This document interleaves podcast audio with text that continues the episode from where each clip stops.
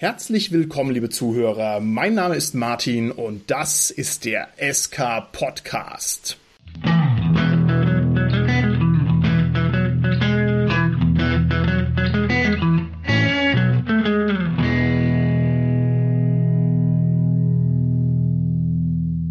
Machen in der heutigen Folge wieder ein kleines Interview und Gast und Thema, die ich mir heute rausgesucht habe, sind beide von einer ganz außerordentlichen Güte. Und zwar geht es uns heute um die Frage, wie man denn ein Rollenspiel lokalisiert. Und das ist eine Frage, die es in sich hat, denn man möchte ja meinen, die Rollenspiele, die wachsen hier bei uns irgendwie in Deutschland, werden geschrieben in den Garagen, in den Büros, in den Arbeitszimmern und wären dann da. Aber nein, das stimmt nicht, sondern ein absoluter Großteil aller Rollenspiele kommt normalerweise über den großen Teich zu uns. Für mich persönlich ist es heute mal ein ganz hochinteressantes Ding, da mal drauf zu kommen, wie das eigentlich wirklich funktioniert, was es da für Tücken gibt und für Kniffe und wie das denn ganz konkret so abläuft, bis ein Rollenspiel mal da ist. Das ist das eine. Und das zweite ist, dass wir heute als Gast die Ivi haben und die Ivi war schon mehrfach bei uns im SK-Podcast. Die gehört quasi schon zu unserem Podcast-Inventar. Ja, wir haben ja schon einen Stuhl im Studio, wo es also jederzeit sich niederlassen könnte und die ist ein Tausendsasser im Rollenspielbereich, die nicht nur Rollenspiele lokalisiert, sondern auch ganz viele andere Sachen macht und eine ganz spannende Hintergrundgeschichte hat. Und deshalb freue ich mich ganz besonders darauf, liebe Ivi, dich heute wieder bei mir als Interviewpartnerin begrüßen zu dürfen. Hallo Ivi. Hallo da draußen und hallo Martin. Halli, hallo, liebe Ivi. Normalerweise würden wir jetzt elendlang unseren Interviewgast einführen und präsentieren. Bei dir haben wir das schon getan und zwar in der vorangegangenen Interviewfolge, wo du uns als Rollenspielausstatterin Rede und Antwort gestanden bist. Genau. Ich würde vorschlagen, wenn du magst, stell dich doch nochmal vor, aber so kompakt, dass wir trotzdem nochmal ganz kurz aufgefrischt haben, was du für eine tolle Gamerinnen-Vita letztlich hast. aber mach's ein bisschen so kompakt, dass wir nicht das Interview wiederholen, was wir schon mal gehabt haben. Ja, wir könnten doch rein theoretisch auch einfach auf die Folge verweisen. Macht man das im Internet nicht so? Aber nein. ich bin halt die Ivi. Ich mache ganz viel für Rollenspielzeug. Das heißt, ich habe aktuell einen Shop, wo ich halt Rollenspielzubehör herstelle. Das Ganze habt ihr ja schon in einer ganzen Folge schön ausgebreitet. Ich mache auch ganz viel Merchandise und verkaufe ganz viele bunte Würfel. Ich selber bin schon relativ lange in der Rollenspielszene, eigentlich seit Kind auf unterwegs, halt durch meinen Bruder. Das hatten wir damals ja auch schon. Habe dann auch zum Beispiel beim Heidelberger Spieleverlag früher gearbeitet, halt auch in der Redaktion zum Lokalisieren und ja, bin halt jetzt irgendwie schon wieder hier gelandet. Das ist schön, dass du das sagst. Da hast du auch irgendwie so lokalisiert. Bei mir war ja. es mal eine Zeit lang ein schöner Sport. Immer wenn ich eins von diesen coolen FFG Fantasy Flight Games aufgeschlagen habe, erstmal zu gucken, wie schnell finde ich deinen Namen. Ja, das ja. hat immer funktioniert, weil irgendwo auf einer Anleitung weit hinsteht, ah, von der Eevee. Und ich gedacht, ach, wie schön. Das waren tatsächlich sehr viele Spiele, die ich damit gemacht habe. Ja, das stimmt. Und es war thematisch auch schon so ein bisschen in dem Bereich, wo wir heute auch drüber reden wollen. Und zwar genau zum Beispiel Eldritch Horror, erinnere ich mich da richtig? Richtig, da habe ich lokalisiert unter anderem, wie auch zum Beispiel Willen des Wahnsinns und das ältere Zeichen. Also das Thema ist mir definitiv nicht fremd. Sehr schön. Sehr schön. Und jetzt bist du also den Schritt gegangen und hast den Verlag hinter dir gelassen und lokalisierst jetzt auf eigene Rechnung. Ja, das ist richtig so. Also ich bin jetzt seit einem Jahr gut aus der anderen Firma raus und habe dann ja lange Zeit nur meinen anderen Job gemacht und habe mir dann so für mich gedacht, ach, eigentlich fehlt mir das dann doch ziemlich mit dem Lokalisieren und habe es dann halt selbst auf die Beine gestellt. Das heißt, du bist auf alle Fälle ein Lokalisierungsprofi. Ne? Also ich wüsste jetzt hier gar nicht, wo ich anfangen soll, aber du hast im Prinzip die Tücken und die Kniffe des Lokalisierens Visualisierens alle schon mal überwunden, beziehungsweise weiß, worauf man dann ein bisschen achten muss. Und da werden wir uns natürlich ausführlich drüber unterhalten. Aber ich denke, im Vorfeld ist es mal vor allem interessant, was du denn da jetzt für Produkte anbieten möchtest. Das sind zwei Cthulhu-Rollenspiele, ist es korrekt? Ja, so indirekt. Also ja, im Großen und Ganzen ja, aber das eine ist ein bisschen weniger Cthulhu-lastig als das andere. Da kommen wir gleich bestimmt noch im Einzelnen drauf, richtig? Genau, richtig. Ich würde sagen, wir fangen einfach mal direkt an. Das erste von den beiden Rollenspielen, die du lokalisierst, nennt sich Cats of Cthulhu. Nicht zu verwechseln mit Cthulhu von Pegasus. Kannst du vielleicht mal in drei Sätzen sagen, worum geht's denn bei Cats of Cthulhu? Rein theoretisch kann ich sogar in drei Worten um Katzen, Flausch und Cthulhu. Uh, sehr schön, sehr schön. Ja, erzähl mal ein bisschen so die trockenen Rahmendaten. Woher kommt denn dieses Rollenspiel? Wo hast du das aufgegabelt? Wie muss man das irgendwie so einsortieren im Kosmos der Rollenspiele? Cats of Cthulhu ist halt, sagen wir, wenn man im Kosmos der Rollenspiele sieht, ein Katzenrollenspiel, wo man halt tatsächlich auch eine Katze spielt, eine ganz, ganz normale Katze sogar, die auf ganz normal vier Pfoten läuft und sich von seinem Dosenöffner sein Futter geben lässt, nicht sprechen kann und so weiter und so fort. Und das Spiel kommt von Joel Sparks, der macht sonst halt viel so kleine Brettspiele und sowas. Also der ist jetzt, glaube ich, nicht so bekannt wie jetzt, was weiß ich, die ganzen großen, die man halt dann so kennt. Ich will jetzt eigentlich für niemand Werbung machen. Nein. Aber also wie gesagt, es ist von Joel Sparks und das ist auch schon ein bisschen älter, das Spiel. Halt ein ganz, ganz simples Rollenspiel. Also wirklich ganz einfach gehalten. Es ist wirklich zum Spaß haben. Und ja. Okay. Wie sieht denn da so die Produktstruktur aus? Also ich gehe mal davon aus, da existiert ein Grundregelwerk dafür, für dieses Rollenspiel. Was gibt es denn ja, noch? Also es gibt das Grundregelwerk, das ist erstmal ein ganz kleines, wo halt hauptsächlich beschrieben wird, wie man halt eine Katze spielt und so weiter und so fort. Aber total niedlich gemacht. Dann gibt's noch einen zweiten Band, der ist ein kleines bisschen größer. Da hat man dann halt haufenweise zum Beispiel äh, Abenteuer drin oder auch ein bisschen noch verstärkt eingegangen auf Hintergründe oder auch die ganzen Katzen an sich. Dann gibt's da halt auch noch so ein paar Gimmicks, die früher in dem alten, sage ich mal, Crowdfunding, was halt früher in Amerika stattgefunden hat, freigeschaltet wurden, wo zum Beispiel auch ein Hundecharakter erstellt werden kann. Für die Hundefans da draußen. Schön, dass ähm, du das ja. sagst. Denn ich bin ja. leider Gottes ein Hundetyp. Da werden mich jetzt alle Hörer hassen, weil ich weiß, das Internet ja. ist voller Katzenfreunden. Ja? Nein. Ich habe auch überhaupt nichts gegen Katzen. Aber im Zweifelsfall würde ich mich dann doch für den Hundi entscheiden. Ich hatte auch irgendwann mal mal ein. Das bringt mich aber jetzt in die herrliche Position, dass ich gründlich nachfragen kann, weil es mich nämlich auch wirklich interessiert. Also du sagst, man spielt Katzen. Ja. Man spielt ja aber doch sicherlich irgendwie Katzen, die nicht nur 20 Stunden auf dem Ofen liegen wollen. Haben die irgendwie eine menschliche Intelligenz oder spielt man wirklich richtige, echte Katzen? Wie muss ich mir das vorstellen? Also du spielst wirklich eine richtig echte Katze. Allerdings wirklich aus der Perspektive, wie wir das ja auch oft bei Katzen sehen. Also es das heißt immer, dass Katzen eigentlich sehr arrogante Tiere sind, die meinen, sie selber wäre der Mittelpunkt der Welt und wir wären halt nur die Dosenöffner und ungefähr so kannst du dir das Ganze auch vorstellen. Also es sind Katzen, die die Welt retten wollen, eben um sich selber halt dieses Gemütliche und so weiter zu retten. Also dieses ähm, ja bedient werden und im Kissen kuscheln und ähm, ja. Und da gibt's dann halt auch ganz normal, also das Hauskatzen, die vielleicht sogar Stars auf irgendwelchen Shows sind, also diese Ausstellungskatzen, sage ich mal, mm. bisschen runter zu irgendeiner abgewrackten Straßenkatze, die Schlägertyp ist und so weiter und so fort, kannst du da wirklich alles spielen. Also wirklich alles, was du so an Katzen kennst. Also wenn du dir jetzt irgendwo eine Katze nimmst und sie spielen willst, das ist überhaupt kein Problem, da kannst du den Charakter halt entsprechend zu schreiben. Ne? Okay, schön. Aber ich genau. muss dann nicht am Spieltisch mounten, oder doch? Das ist, denke ich, eine Hausregel dann. es wäre noch eine Idee, ich könnte es reinschreiben. Oh, sehr schön. Nein, aber das ist eine Hausregel. Also die Katzen an sich können nicht Menschen sprechen, also die miauzen tatsächlich dann, aber also untereinander können die ja wie im wahren Leben hier ja auch natürlich kommunizieren, wie sie kommunizieren wollen. Okay. Wie kommen denn Katzen, wenn es jetzt keine, keine Ahnung, Comic-Katzen sind, die Hosen tragen, sondern wenn es richtig echte Katzen sind, wie kommen die denn überhaupt in Berührung mit Cthulhu? Naja, es ist ja Cthulhu. Also es ist eine Katze mit Tentakeln und so muss man sich sie ungefähr vorstellen. Naja, die fällt natürlich dann eher bei den Katzen auf. Ne? Also das sind natürlich so Mächte, die nehmen die Menschen gar nicht so unbedingt wahr. Wir Menschen sind ja eh zu dumm, also wissen wir ja. Deswegen kümmern sich die Katzen halt dann darum. Das heißt, die Katzen retten eigentlich eher ihre Katzenwelt, damit es weiterhin gemütlich und schön bleibt. Retten sie gleichzeitig auch die Menschenwelt? Ist die Skalierung der Herausforderung, ist die ungefähr so, dass man sagt, Cthulhu hat einen Nuklearreaktor gebaut oder ist es eher so, Cthulhu hat die Kekse geklaut? Also wo befinden wir uns da ungefähr? Also es geht schon darum, dass Cthulhu die komplette Welt bedroht und halt finstere Machenschaften aufziehen und sowas. Also es geht schon, also sie retten die Menschenwelt dann natürlich mit. Aber es sind ja wie gesagt auch die Menschen, die halt diesen Luxus bringen, ne? Also ich stelle mir das jetzt hier sehr interessant vor, meine eigene Katze mir dann zu generieren. Also was hat die für eine Fellfarbe? Ist die eher knuffelig oder eher struppig und ist genau. die eher genau. putzig oder eher böse? Also das spricht mich ja trotz allem schon mal unmittelbar an. Das macht bestimmt mega Spaß. Ich würde aber trotzdem gerne wissen, wie ausgefeilt sind denn die Figuren in diesem Katzenkontext? Haben die viele Werte? Haben die Talente? Oder ist es eher so ein Bierdeckel-Rollenspiel, wo man sagt, Mounzen 1, Kratzen 3 und das reicht dann? Zahlen kommen gar nicht drin vor uh. bei der uh. Charaktererstellung. Also Katzen können nicht rechnen. Also was willst du damit zahlen? Das ne? Leuchtet mir. Ja, absolut. Es ist tatsächlich so, also dass du so Sachen erstellst, wie dass die Katze einen Namen hat, was für eine Rolle sie spielt, also ist sie halt eher so ein Schlägertyp oder so eine Showkatze oder so.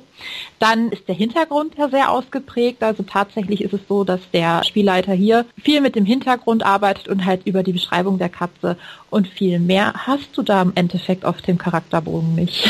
Okay. Wieso arbeiten denn die Katzen zusammen? Also ich kenne Katzen, die mögen sich gar nicht. Gibt es da noch irgendwie eine Erklärung dafür oder ist es mehr oder weniger, ja, weil wir halt in einem Hausstand leben oder weil wir im selben Straßenviertel umeinander scharwenzeln? Wie funktioniert da die Konstruktion? Also ich selber stelle mir das so ein bisschen so vor, dass es so wie Söldner sammeln ist. Also man stellt seine Gruppe zusammen, also die Katzen denken sich jetzt, also sagen wir mal, deine Nachbarskatze sagt jetzt, ha, ich habe da diesen Cthulhu gesehen oder ich habe mitbekommen, der bedroht jetzt unsere Welt und ich möchte, dass da irgendwie was passiert und er stellt seine Gruppe zusammen und dann stellt natürlich ja, überlegst du halt, ha, ich selber bin jetzt halt so eine Showkatze, ich kann jetzt eigentlich überhaupt gar nicht kämpfen, ich brauche einen Kämpfer. Und du hörst dich dann halt natürlich um in der mm. Nachbarschaft, wie es unter den Katzen ja ist. Die treffen sich ja trotzdem. Also was weiß ich, wenn du draußen ein Schälchen Milch hinstellst, da kommt ja dann wahrscheinlich nicht nur eine Katze, sondern fünf. Oh, und natürlich hat man ja dann trotzdem irgendwie als Katze Kontakt untereinander. Und ja, also die Gruppe wird halt logisch zusammengestellt, dass es halt irgendwo passt, also dass du alles so ein bisschen dabei hast. Ne? Das ist ja klasse. Nö, das leuchtet mir auch tatsächlich unmittelbar ein. Wenn du mir hier sagst, Cthulhu ist eine Katze, die ja auch die Welt in den Untergang reisen möchte, dann mhm. heißt es ja letztlich, dass hier trotzdem ein großer Schuss Fantastik drin ist, obwohl jetzt die Katzen eher ein bisschen realistischer klingen. Was haben wir denn hier für ein Fantastik-Level? Also ist es eher sporadisch und eher punktuell oder haben wir hier überbordende Fantastik und die Katzen können irgendwie zaubern und fliegen? Also wie weit die Katzen zaubern und fliegen können, ist, glaube ich, tatsächlich der Fantasie dann auch überlassen. Also es gibt zum Beispiel im dritten Buch halt auch einen Punkt The Sorcerer. Das heißt, Katzen haben schon eine gewisse Magie, aber sagt man ihnen ja auch nach. Ich sage nur Bastet zum Beispiel, also die Katzengöttin, die natürlich auch eine Rolle spielt. Mm.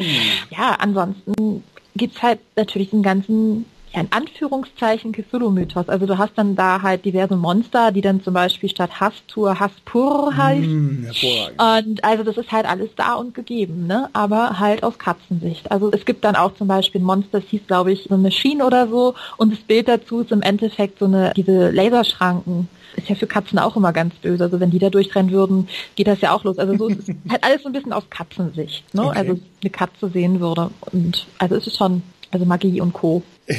Es klingt für mich so ein bisschen nach diesem dezenten, fantastischen Einschlag, den Cthulhu normalerweise ja auch hat. Also normales Cthulhu-Rollenspiel, wo man sagt, man lebt ja eigentlich irgendwie in der richtigen Welt.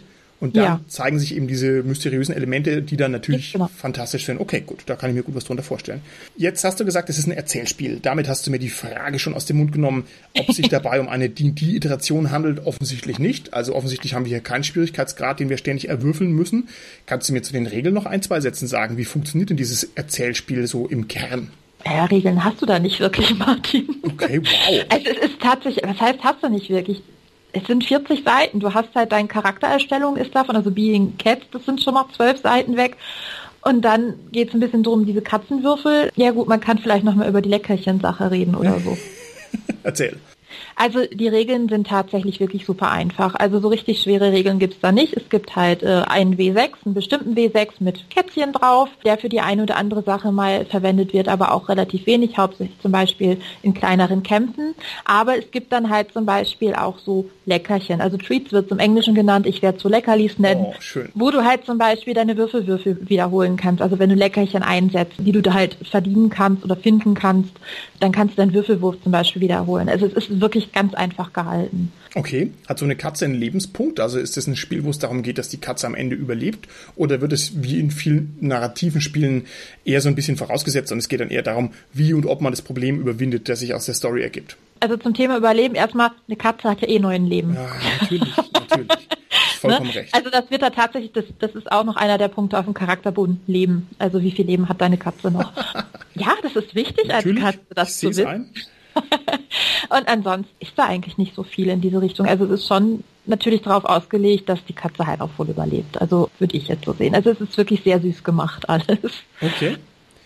Würdest du sagen, das ist als Rollenspiel eher so ein One-Trick-Pony, was ja gar nicht negativ sein muss, wo man sagt, hey komm, wir treffen uns heute Abend mal und spielen mal Katzen und kämpfen gegen Cthulhu?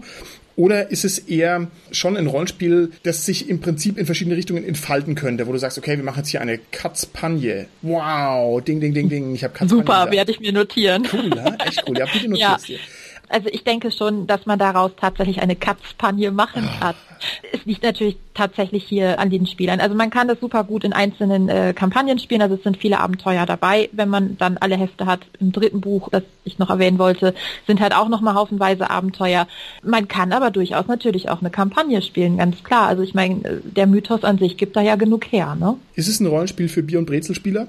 Oder ist es ein Rollenspiel für ernsthafte Rollenspieler? Ich weiß, dass diese beiden Begrifflichkeiten natürlich nie hinhauen und dass die komisch sind, aber du weißt, was ich meine. Ne? Also ist es eher so Funny Bunny oder sagt man, uh, das nehmen wir jetzt ernst, wir wollen jetzt wirklich Cthulhu besiegen und das ist eine richtige Herausforderung. Wie schaut's denn da aus? Also ich würde es tatsächlich eher als Rollenspiel, wo man wirklich einfach Spaß hat, bezeichnen. Also wo man sich selber auch nicht so ernst nehmen sollte. Also ja. ich meine, man spielt immer eine Katze, ne? Ja.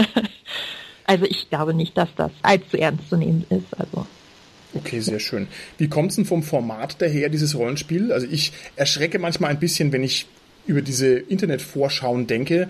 Ja. Es handelt sich um großformatige Bücher und dann kommt es an, dann ist es ein kleinformatiges Buch. Ich meine, dafür kann niemand was. Das ist also ja. meine eigene Doofheiten, aber ich bin da schon oft ein bisschen erschrocken, dass mir, oh, das ist ja kleiner als gedacht. Was kriege ich denn, wenn ich jetzt Cats of Cthulhu mir hole bei dir? Das sind alles A5 Bücher im Softcover dann.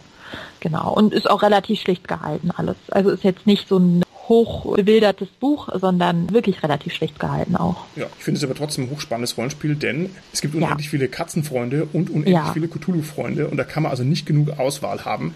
um Auf das jeden zu kombinieren. Fall.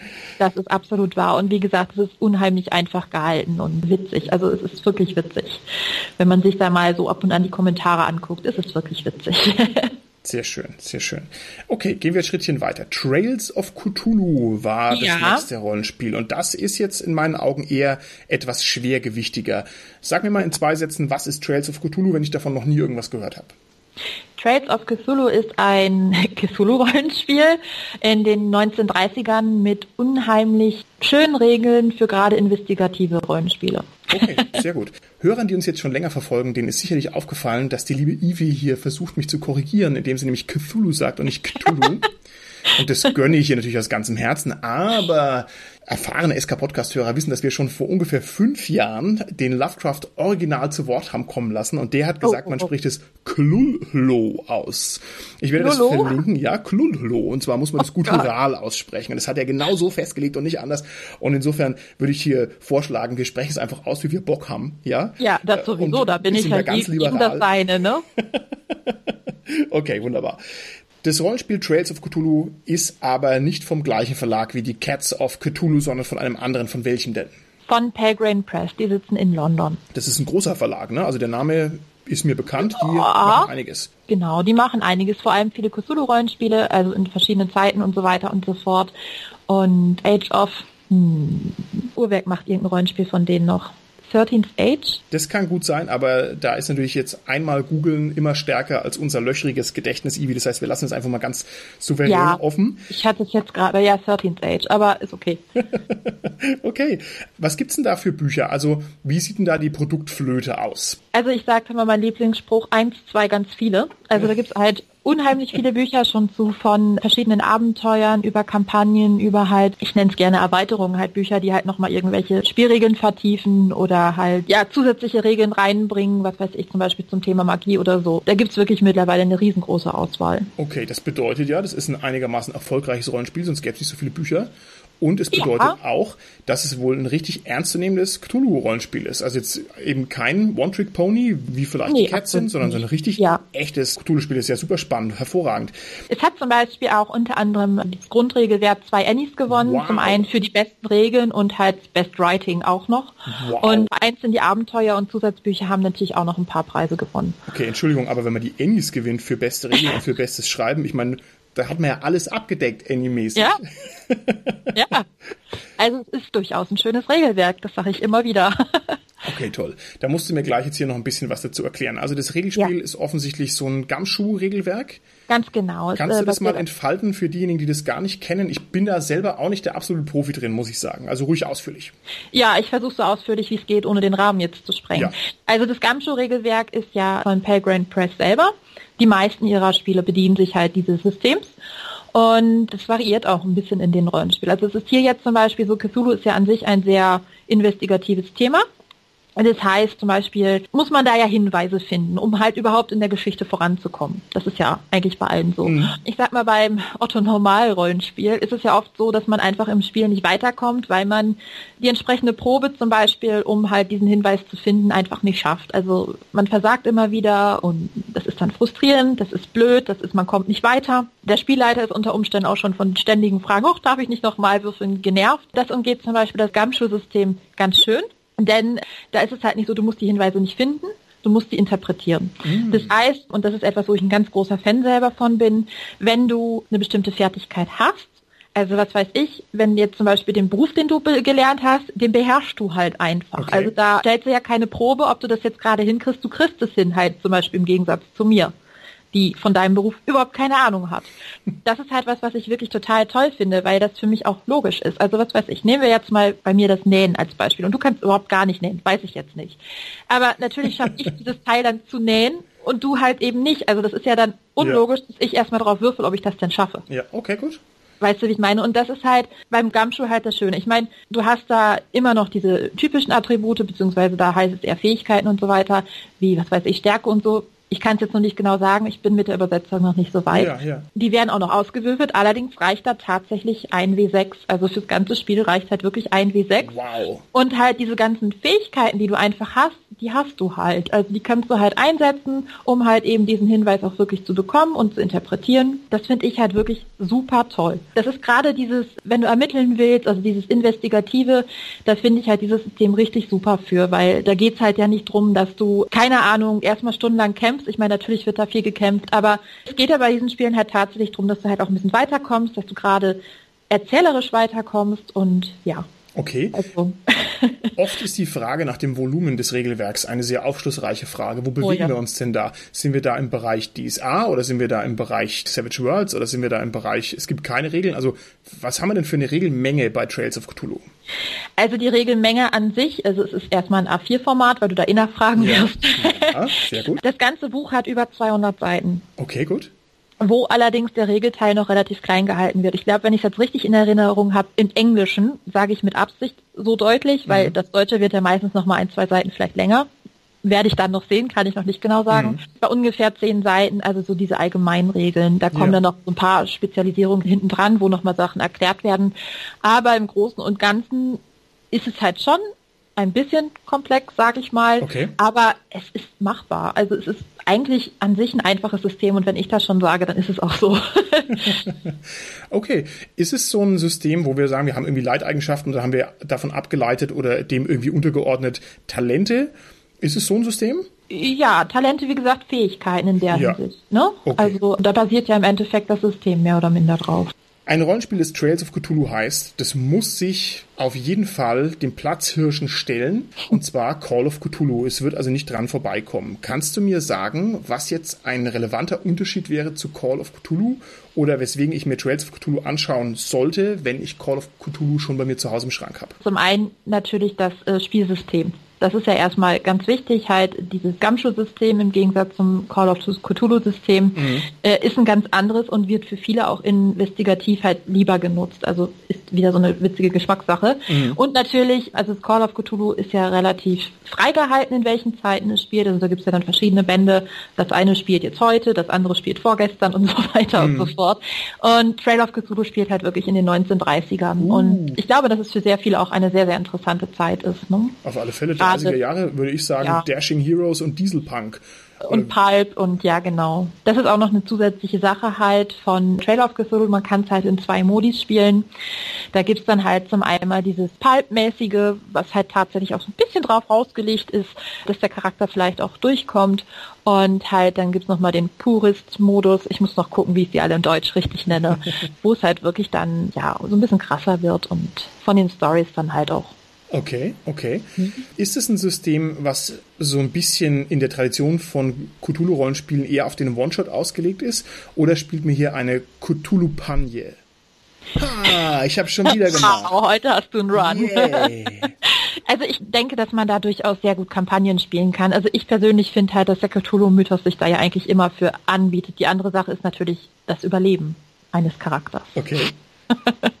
man kann es halt tatsächlich mit Einzelabenteuern spielen, aber wie gesagt, es gibt halt auch Kampagnen zu dem Rollenspiel halt in den Büchern, die irgendwann später dann noch mal rauskommen. Und also ich finde schon, dass es durchaus Kampagnen möglich ist. Das klingt jetzt für mich, wenn du mir das jetzt hier auch erzählst mit dem Verlag, um ja. mit dem Produktvolumen nach einem richtigen, aktiven, lebendigen Rollenspiel, das also auch noch weitere Produkte produziert, das ja. also noch lange nicht abgeschlossen ist. Ist das korrekt? Das ist korrekt. Also soweit ich weiß, ist das letzte von Pelgrim Press letztes Jahr noch rausgekommen. Okay, super. Na, das ist doch toll. Dann ist es auf alle Fälle ein Rollenspiel, das sich vermutlich natürlich wieder an die Cthulhu-Fans wendet, klar. Und ja. vielleicht an diejenigen, die sagen, die Regeln bei Call of Cthulhu mögen sie nicht oder die einfach noch mehr brauchen. Genau. Und vielleicht auch einfach für die Fans vom Gumshoe-System, weil ich glaube, das ist tatsächlich auch das erste Regelwerk, das jetzt übersetzt wird. Du hast mir erzählt, du würdest das Rollenspiel auch noch ein bisschen auf deinem Twitch-Kanal beleuchten. Magst du da noch zwei Sätze dazu sagen? Genau, ich habe jetzt wieder angefangen, ein bisschen bei Twitch zu machen, also zu streamen und habe mir natürlich jetzt auch vorgenommen, meine beiden Rollenspiele dort mal zu Let's Play. Nennt man das Let's Play doch, ne?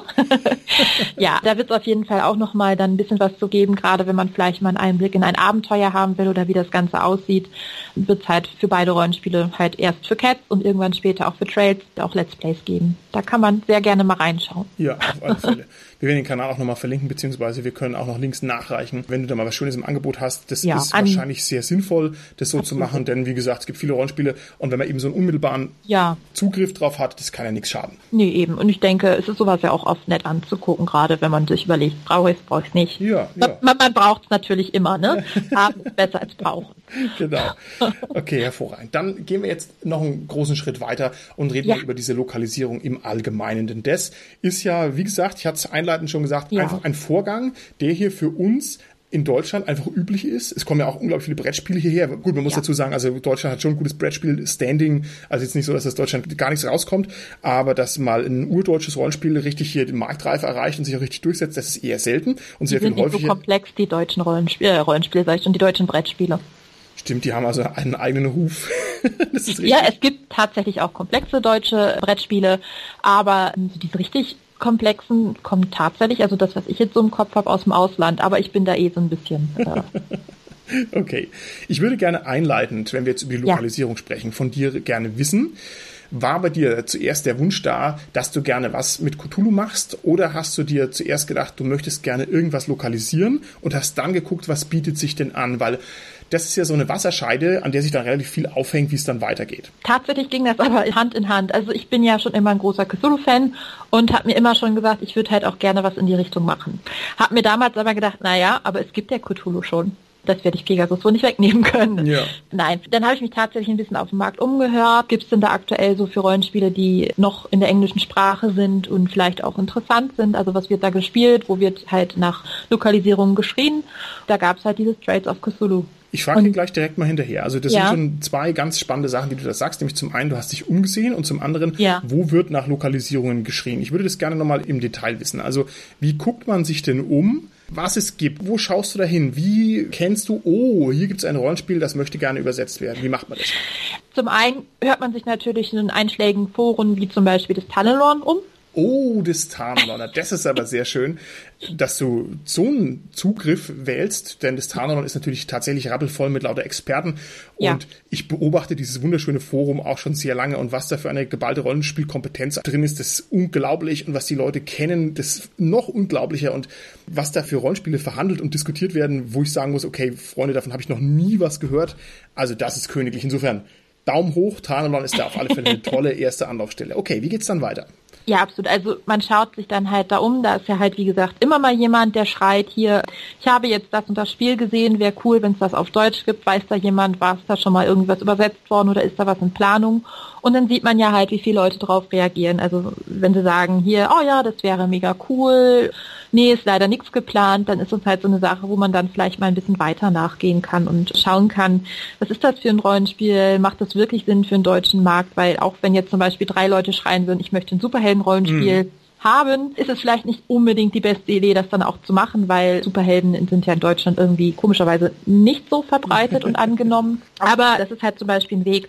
Und das Ganze gibt es dann halt zum Beispiel auch noch bei Facebook in verschiedenen Gruppen, da wird halt sowas viel diskutiert und manchmal werden auch Umfragen tatsächlich gestartet, so hey, welches Rollenspiel hättet ihr gerne lokalisiert und da kann es dann halt natürlich danach gehen, wie viele Stimmen hat welches Spiel. Also da gibt es eigentlich relativ viele Mittel, wo man dann halt mal schauen kann. Okay, das heißt, du hast dich im Prinzip in der Szene umgehört. Genau, also das okay. ist auch immer das Sinnigste eigentlich, weil nur weil ich etwas cool finde, heißt es jetzt nicht, dass jeder andere es auch cool findet. Ne? Okay, und dann hast du ja gesagt, welche Spiele schreien danach. Gibt es dann von den Verlagen in Übersee oder über den Kanal rüber keine Ahnung, gibt's da Aushänge, wer möchte unser Rollenspiel lokalisieren. Ich kann es mir nicht so richtig vorstellen. Also man muss dann da schon noch auf die Verlage zugehen, richtig?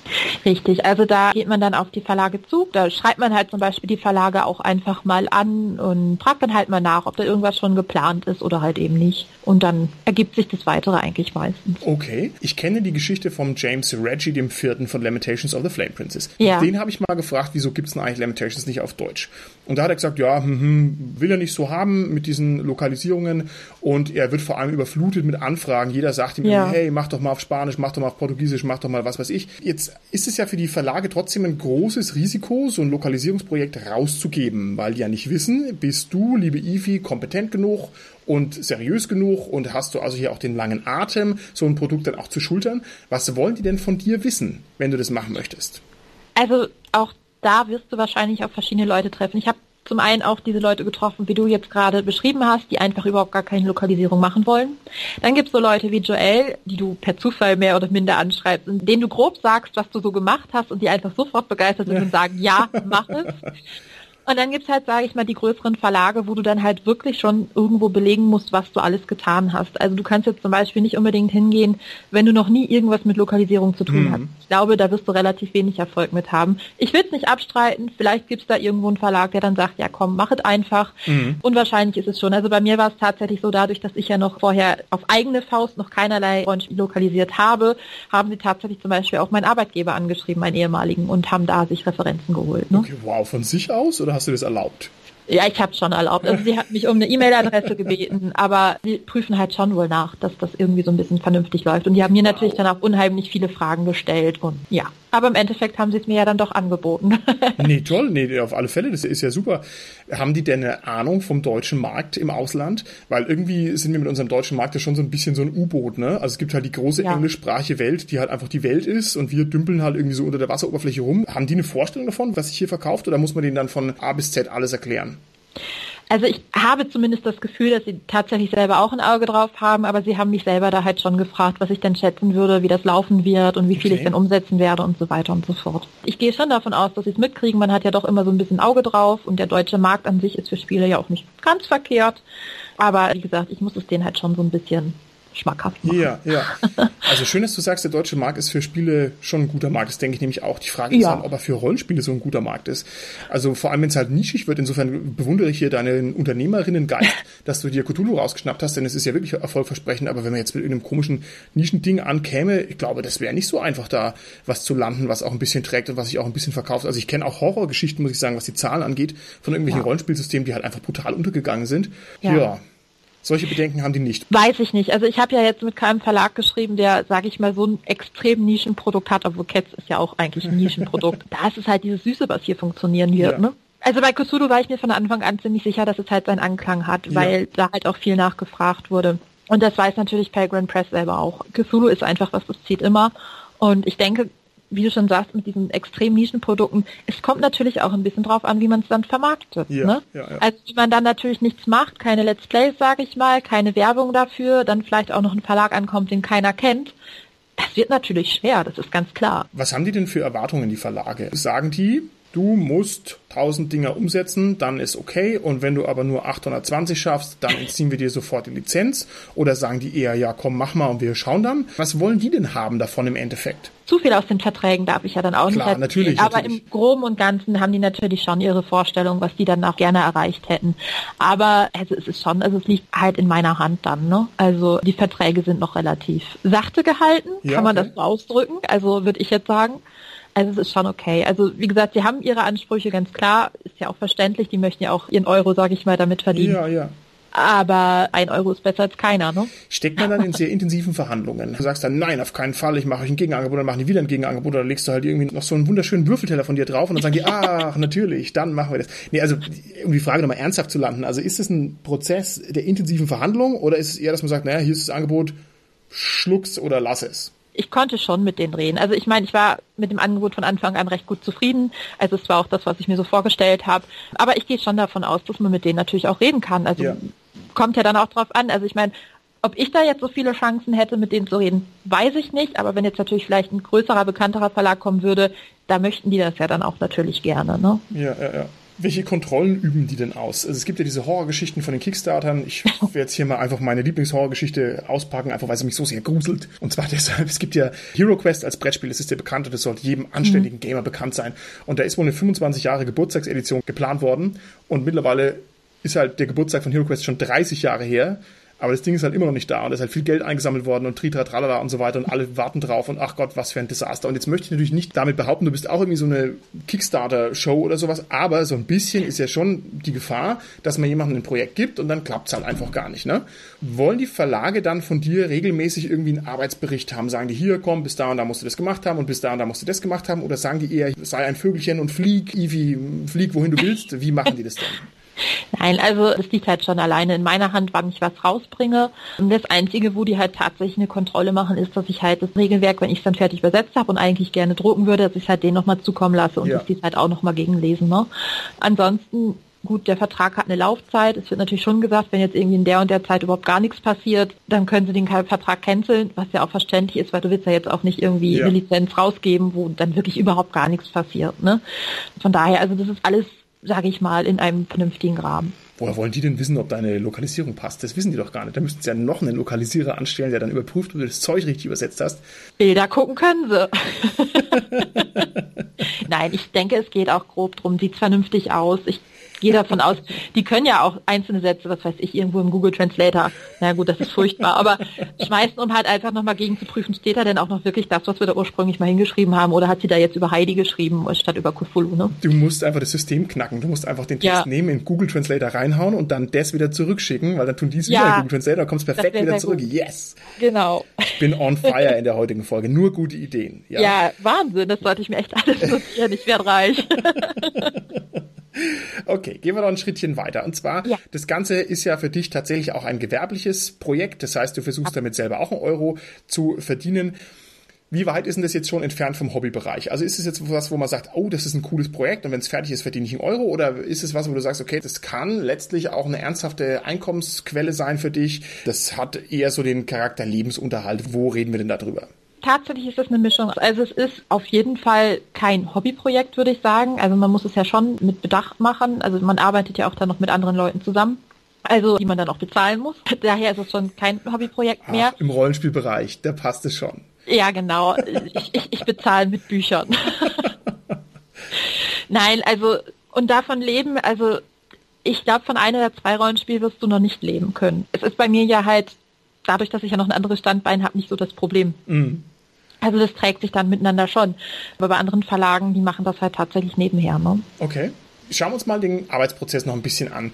Ja. Sobald die Verträge unter Dach und Fach sind, bekommst du irgendwann mal Zugriff auf einen PDF-Server oder du kriegst eine Mail mit, was weiß ich, den PDFs drin oder sonst irgendwas. Und jedenfalls kriegst du irgendwann mal einen riesen Haufen Text. So.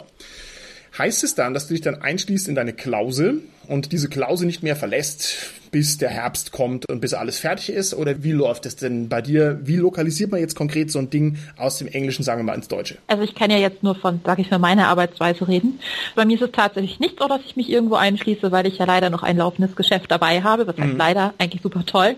Also bei mir ist es jetzt so, ich habe die Daten dann runtergeladen, habe sie mir selber ein wenig angeschaut, um halt überhaupt zu wissen, ist alles da, ist alles heile, was ist es für ein Format, weil das auch tatsächlich wichtig ist, wenn du dann noch mit anderen Leuten zusammenarbeitest. Mhm. Und und habe dann eigentlich im Endeffekt angefangen, zum Beispiel einen Übersetzer anzuschreiben, ob das Ganze denn halt übersetzt werden kann, ob die Zeit da ist. Das ist halt ja immer das Problem leider mhm. mit freien Mitarbeitern, die werden ja dann auch noch von anderen Verlagen genutzt. Nein, die, die fallen dann halt auch vielleicht mal raus und also das ist dann für mich der nächste Schritt, also ich gebe es halt tatsächlich aus der Hand raus. In dem Schritt, wenn es dann auch zur Übersetzung irgendwann wiederkommt, geht es halt wieder nach außen, also dann geht es zum Layouter Mhm. Der weiß aber schon Bescheid, der ist schon, der wartet schon.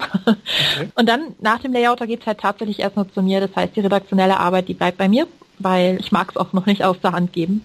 Was Ganz ist denn dann die redaktionelle Arbeit? Machst du dann sozusagen nochmal eine Kontrollübersetzung und genau. dann schaust du dann hier, das Layout passt nicht und sowas? Also schon, du arbeitest dann quasi dem hinterher nochmal sozusagen. Genau, also ich gehe die komplette Übersetzung nochmal durch, ob alles wirklich eins zu eins übersetzt wird. Ich schaue halt, wie weit ist der Cthulhu-Mythos jetzt vernünftig übersetzt, wie weit passen mir die Spielbegriffe, wie weit ist der Satz jetzt wirklich verständlich übersetzt, weil okay. kommt dann ja auch ein bisschen auf den Übersetzer an. Wenn du jetzt einen Übersetzer hast, der mit Spielen überhaupt gar nichts zu tun hat, der wird dir natürlich die Spielregeln total verhauen. Ja. Ne? Da muss man dann nochmal hinterher. Selbst wenn du dann einen Übersetzer hast, der in der Spielewelt äh, zu tun hat, der verwendet dann vielleicht nicht deine favorisierten ja. Begriffe und so weiter und so fort. Es soll ja dann auch so ein bisschen meinen Handgriff haben, also mein Kennzeichen. Aber man soll schon hinterher erkennen, ach, das hat wahrscheinlich die Ivi gemacht.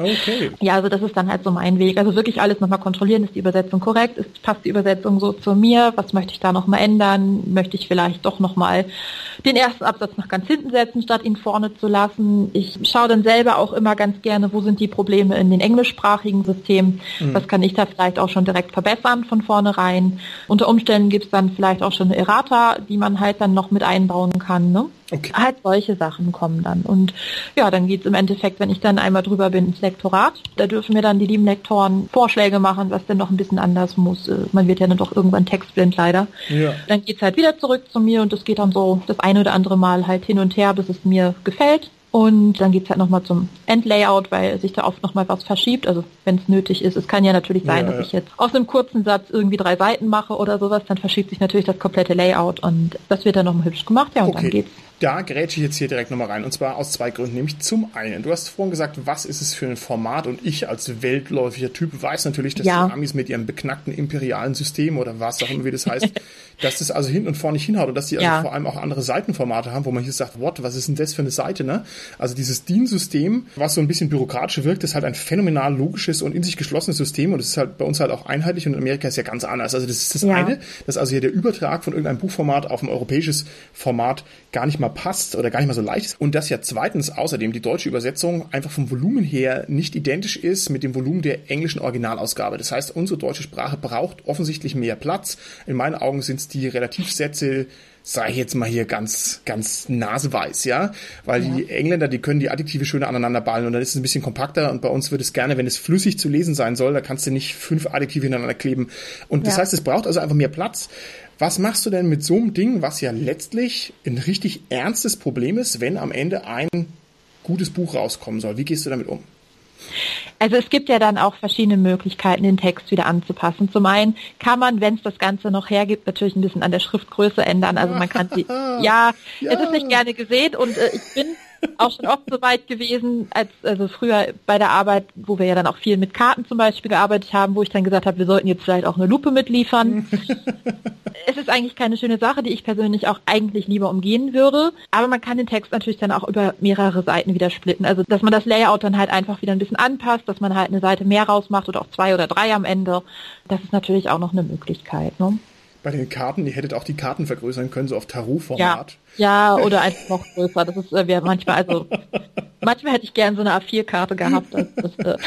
Also ich lobe dich jetzt hier nochmal ausdrücklich für dieses wunderbar übersetzte Eldritch Horror, denn wir haben es viel gespielt und wir spielen es immer noch und das ist makellos übersetzt. Mir ist da noch nie irgendwas aufgefallen, was mir da nicht gefallen hätte. Und da ich aber mittlerweile ein bisschen Auge dafür habe für die schlechten Übersetzungen, weiß ich, dass es überhaupt nicht selbstverständlich ist, sondern dass es eine große Kunst ist, dass es am Ende passt, auch von der Menge her. Also ja. das ist eine sehr hohe Qualität und da weiß ich schon, kann ich also mit einer ähnlich hohen Qualität rechnen, wenn du deine Rollenspiele dann lokalisierst.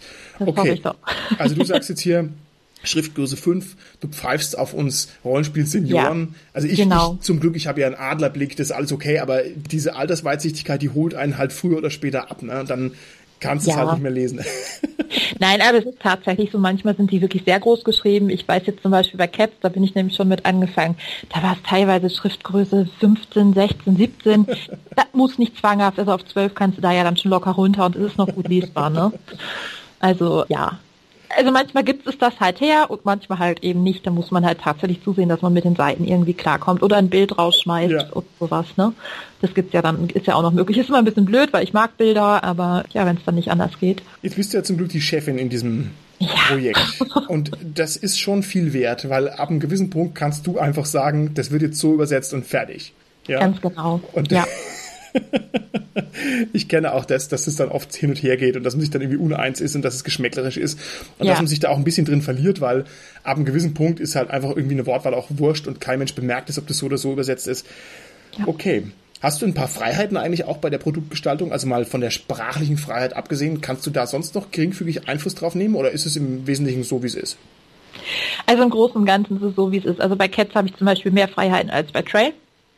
Das kommt dann halt auch immer ein bisschen auf den Verlag, auf System und den Vertrag natürlich an. Mhm. Ich glaube aber bei Trail würde ich auch gar nicht so viel ändern wollen, weil das wirklich, glaube ich, ganz gut durchdacht ist von der Aufteilung und so weiter her. Mhm. Bei Cats bin ich tatsächlich am überlegen, ob ich das Ganze noch ein bisschen wieder aufreiße und neu mache, aber das ist halt noch ein bisschen Arbeitsprozess. Also die Möglichkeiten habe ich im gewissen Maße. Ja. Ich bin aber an sich sowieso ein Mensch, der für sowas gerne dann Rücksprache hält, bevor es dann, also lieber nachfragen, als hinterher irgendwie sich zu entschuldigen. Ja, das ist eigentlich immer schon so meins gewesen. Wie lange braucht man denn für so ein Projekt? Oh. Bist du vielleicht in der Lage, eine Daumenregel zu formulieren? Also kannst du sagen, keine Ahnung, jetzt aufgrund deiner Erfahrung, 100 Seiten Text braucht ein Vierteljahr, 200 Seiten Text braucht ein halbes Jahr. Also kann man das irgendwie so runterbrechen oder ist das völlig... Nee, Okay. Nee, äh, das wirst du so nicht runterbrechen können, weil das natürlich dann auch immer drauf ankommt. Also wenn du jetzt zum Beispiel sowas wie jetzt den Cthulhu-Mythos hast, dann muss da ja auch nochmal zum Beispiel auf Mythosrichtigkeit gegengelesen werden. Mhm. Also ich will ja jetzt auch nicht, dass es bei dem einen Cthulhu und bei dem nächsten Elfriede heißt. Mhm. Ähm, das wäre ja auch total blöd da kommt dann halt zusätzlich halt nochmal der Korrekturgang, sag ich mal, wo halt sowas dann geprüft wird. Wenn du so ein 0815 Rollenspiel hast, da geht's dann ein bisschen schneller, weil du dann solche Hintergründe nicht mehr prüfen musst. Wenn du natürlich ganz schlimme Lizenzen hast, wie die, zum Beispiel Star Wars, ich habe ja viel mit Star Wars gearbeitet, mhm. früher auf der Arbeit, das muss halt alles irgendwo dann nochmal, sage ich mal, ein Profi in Anführungszeichen drüber, weil da kann man sich ganz schnell einen schlechten Ruf mitmachen, wenn okay. da was schief geht. Ne? Sitzt dann irgendwo in Deutschland ein Star Wars Profi in seinem Stormtrooper-Kostüm in seinem ja. Zimmer und der wartet nur auf deinen Anruf, ja, ne? Ja, natürlich, den gibt's tatsächlich. ja, gibt's. Okay. Also es gibt für alles irgendwo einen Profi. Es ist total witzig. Es ist wirklich so. Also das sind so richtige wandelnde Lexikas. Das ist okay, großartig. Das ist ja mal ein schönes Berufsbild. Ja, da kann also jeder, der jetzt hier in seinem Rollenspiel abtaucht und alles drauf hat, der kann das halt noch versilbern, seine Kompetenz, indem er einfach Profi ist für XYZ hervorragend. Das finde ich gut. Ja. Wie ist es denn, wenn man sich daran irgendwie beteiligen könnte? Das Ganze klingt jetzt hier sehr hochprofessionell. Ich hatte mir jetzt im Sinne einer Öffnung in Richtung unserer Hobbyisten da draußen an den Empfangsgeräten eigentlich gewünscht, dass du sagst, ja, wir suchen noch 40 Übersetzer und jeder, der schon mal ein Jahr Englischunterricht hatte, soll mir mailen, aber so ist es natürlich nicht, sondern das Ganze ist ja ein professionelles Ding, also ja. so geht's wohl nicht. Gibt es irgendwelche anderen Möglichkeiten, sich da noch ein bisschen dir anzudingen und dir anzutragen, was man so drauf hat für das Projekt? Also ich sag's mal so, was ich relativ am Anfang schon mal erwähnt habe, ist das Problem mit den Freiberuflern, ähm, dass sie halt einfach auch mal besetzt sind, um es mal fies auszudrücken. Mhm. Also dass sie einfach gerade irgendwo mit anders mit der Arbeit eingegraben sind. Daher ist es immer schön, so ein paar Leute in der Hinterhand zu haben. Es klingt mhm. jetzt fieser, als es gemeint ist. Ich habe mich natürlich schon mehr oder minder für verschiedene Teams entschieden, aber auch schon im Vorfeld, bevor ich überhaupt diese Rollenspiele angefragt habe, weil mir das halt wichtig war, sowas halt schon mhm. vorab zu haben. Aber es ist natürlich schon schön, wenn jetzt nochmal jemand kommt und sagt, ach Ivi, wenn du mal irgendwann jemanden brauchst, der was übersetzt oder wenn du nochmal einen Lektor brauchst oder wenn dir, keine Ahnung, gerade dein Layouter überfahren wurde, ich kann das auch übernehmen. uh, uh, ja, das ist weißt, gejinxt, meine. Ivi, der wird Nein. jetzt auf alle Fälle überfahren. Lieber Layouter, geh nicht raus. Ja. Nein, ja, im Moment ja eh nicht. Nein, aber sowas halt. Also es ist natürlich immer möglich. Ja, auf der Warteliste ist immer blöd, aber ich habe mir halt schon ein paar Leute auch aufgeschrieben, die ich nicht direkt einsetzen konnte, aber eventuell dann halt auf kurz oder lang. Und ich hoffe ja auch einfach mal, dass es jetzt nicht bei zwei Rollenspiel bleibt, sondern es auch noch mehr werden. Ne? Also das heißt, man könnte sich dir sozusagen als Reserve antragen und ich glaube, Ja. das ist auch ein üblicher Weg, wie man in das Rollenspiel-Business reinkommt, dass man sagt, Ja. hey, habt ihr nicht irgendwie noch einen Arbeitsrest übrig, ich würde es machen und das ist dann immer normalerweise der erste Schritt zur Katze, die die Welt vernichten will. Das ist dann der hundertste Schritt. Ja, also so war es bei mir früher auch. Also ich bin ganz normal mit Lektorat angefangen und ähm, Ja. Okay, schön. Gut, das finde ich jetzt schon insgesamt sehr spannend. Gibt es noch von deiner Seite aus irgendwas, was du über den Lokalisationsprozess noch erzählen möchtest, was mir jetzt nur durchrutscht, weil ich es halt einfach nicht weiß? Also ich glaube, im Großen und Ganzen habe ich da tatsächlich schon viel zu viel zu gesagt. Nein, jetzt, jetzt müsst ihr alle sterben, weil ihr zu viel wisst. Uh. Ja, von jemandem, der sich mit Cthulhu beschäftigt, ist es kein Wort, was man auf die leichte Schulter nehmen sollte. Ja, sowieso. Kannst du deine Fähigkeiten kombinieren? Kannst du zu dem schönen Cats of Cthulhu und zu dem Trades of Cthulhu, kannst du da auch entsprechend Würfelteller herstellen und Würfelbecher machen und so weiter, sodass man sozusagen hier noch ein gewisses Plus hat gegenüber anderen Rollenspielen, wo es das eben nicht so ohne weiteres gibt, dass man hier die volle Verwöhnpakete sich besorgen kann, wenn man möchte. Ja, tatsächlich ist das genauso. Ich habe für beide Rollenspiele auch direkt die Lizenz fürs Merchandise bekommen und kann da im Endeffekt von Tassen über T-Shirts, die zum Beispiel für Cats schon angefragt wurden, über Würfelsäcke, Würfelbretter, Würfel selber, alles Mögliche jetzt mitmachen und dann in einem Kombo-Paket an euch raushauen. Okay, sehr schön, sehr schön. Wie kann man dich kontaktieren? Wie bleibt man auf den Laufenden, was diese Projekte angeht? Wie behält man das im Blick? Was sind so deine Kanäle, die man idealerweise irgendwie abonniert oder sowas, um da ja einfach mit dabei zu bleiben? Also ganz stark natürlich Facebook ist hier für sowas halt natürlich ein unheimlich schönes Instrument. Dann auf meiner Seite selber, auf meiner Internetseite. Ich habe da jetzt auch irgendwie reingepinnt, dass ich jetzt diese beiden Spiele lokalisieren werde. Da muss ich auch unbedingt noch mal ein bisschen dran bauen. Das ist zum Beispiel noch was, wo man mich unterstützt. Ich muss an meiner Website arbeiten. Ich brauche jemanden, der meine Webseite macht. Ja, wir also nicht, ich wir das nicht. Unsere Website ist einfach perfekt. Ja, die ist perfekt und bleibt perfekt, die ist makellos. Immer, immer. Sehe ich auch so. Nein, aber ich glaube tatsächlich, also man kann bei Facebook auch gucken, ohne dass man Facebook-Account hat. Also da ist nichts auf geheim gestellt oder so. Man, man kann es halt auch dann so verfolgen. Ich glaube, das ist so das Gröbste. Und bei Twitch, wie gesagt, hatte ich ja, also man findet mich überall auf jeden Fall unter Eevees Nerd and Geek World. Das ist gar nicht so schwer. Bei Twitch kann man mich dann halt auch ansprechen. Hier, Eevee, wie sieht's damit aus? Wie sieht's damit aus? Also da. Okay, das ist sehr gut. Ich werde auf alle Fälle alles verlinken, was ich an dir Ja. für verlinkbare Sachen habe. Und ansonsten ist natürlich auch empfehlenswert, sich nochmal das Interview anzuhören über deine Craft-Künste. Das Ja. liegt ja jetzt auch schon ein bisschen länger bei uns auf dem Server rum. Ja, liebe Ivi, dann würde ich sagen, war das für mich jetzt absolut erhellend auf verschiedenen Ebenen. Und da bin ich sehr gespannt, wie diese Produkte das Licht der Welt erblicken. Und ich hoffe, wenn mal irgendwann wieder Conventions erlaubt sind, ich Ja. hier auf Holz, ja, dann werden wir uns allerspätestens da wieder über den Weg laufen und dann kannst du uns da nochmal ein Update geben. Ja, äh, und klar. ansonsten wirst du dann von unserem Anwalt hören wegen Cats of Cthulhu im Weltraum. Ne? Das ist auch klar. Ja, okay, alles klar. Ich freue mich drauf. Wir freuen uns auch drauf, auf, auf das viele Geld, was wir da durch die vielen Ja. Überlassungsklagen erwirken werden. Gut, dann wünsche ich dir noch ein schönes Projektieren und, wie sagt man so schön, auf Wiederhören. Tschüss, alle da zusammen.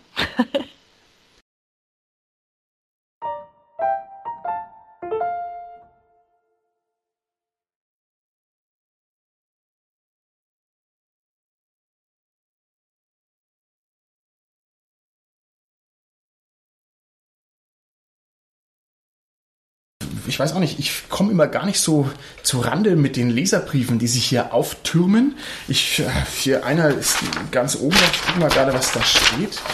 Ähm, das ist ein Leserbrief, der geht an dich, Robert. Okay. Und hier möchte jemand wissen, lieber Robert, was mich schon lange plagt, wie spricht man eigentlich folgendes Wort aus? C-T-H-U-L-H-U. Wie spricht man das aus? Geduldu. Sarah, wie würdest du das aussprechen? Das ist eine ernste Frage. Wir haben hier einen Fan, der will es wissen. Eigentlich würde ich sagen, Cthulhu. Cthulhu. Okay. Mario, wie würdest du es aussprechen? Cthulhu, ja. Seid ihr euch da ganz sicher? Ich meine, es ist ja kein deutsches Rollenspiel. Was sagt ihr denn zum Beispiel zu Cthulhu? Ist das richtig? Ich würde sagen, die englische Sprache hat insofern keine Relevanz, äh, weil das ist ja kein englisches Wort. Es mag ein englischer Autor gewesen sein, englischsprachiger, Okay, der das okay. äh, gemacht hat, aber ich glaube, Lovecraft war schon immer darauf bedacht und deswegen hat er so viele Zungenbrecher, das eben nicht wirken zu lassen wie die Sprache, die er eigentlich spricht. Also das heißt, wir sind uns vielleicht einig, Cthulhu ist wohl falsch. Ich sage immer Cthulhu, aber es ist verkehrt, ne? Weil man kann es ja nicht einfach deutsch aussprechen, wie es da steht. Aber Cthulhu ist wohl auch verkehrt, weil es ist ja kein englisches Wort. Also wie spricht man es denn jetzt richtig aus? Also Das muss ich, nur die großen Alten. na, jetzt muss ich doch mal nachfragen. Hat nicht sogar Lovecraft in seinem einen Werk beschrieben, wie man das Wort ausspricht? Das ist ja hervorragend. Und natürlich habe ich das auch hier dabei, ja, was der gesagt hat. Interessanterweise schreibt der gute Lovecraft zu der Aussprache von diesem Namen folgendes. The first syllable is pronounced gutturally and very thickly. Und er möchte also noch nicht mal das Schriftbild haben, sondern ein Wort, das steht hier als Klullo. So. Und das muss man wohl so aussprechen, also Kl- Klull. Also Klull ist wohl die erste Silbe, ja. Und äh, hier steht- heißt, the U is about like that in full, Klull, ne? And the first syllable is not unlike Klull in sound, hence the H represents the guttural thickness. Das heißt, dieses H in, in Klullu, das spricht man gar nicht. Verrückt, oder? sozusagen. Ein stummes H. Wollen wir jetzt die ganze Folge Klulhu sagen? Oder wollen wir darauf verzichten? Ich finde das Mir würde das schwer fallen. Mir ja. wird es nämlich auch ein bisschen schwer fallen. Das heißt, vielleicht einigen wir uns darauf, dass wir sagen können, wie wir Bock haben. Weil ich, ich befürchte auch, ich möchte gerne Cthulhu sagen, auch wenn es halt mega falsch ist. Würdet ihr mir das nachsehen? Ja. Ich denke auch, die Zuhörer sehen uns das nach, wenn wir das. Ja, oder die Wir, lachen wir, sich halt wir schwer. erteilen uns einfach jetzt selbst Absolution. Immerhin haben wir das Ganze jetzt wissenschaftlich erörtert. Äh, naja, äh, Google wissenschaftlich. Also ne, quasi, wie viel Wissenschaft, äh, Googleschaftlich, wie viel Wissenschaft geht in vier Sekunden tippen am äh, Keyboard. Okay,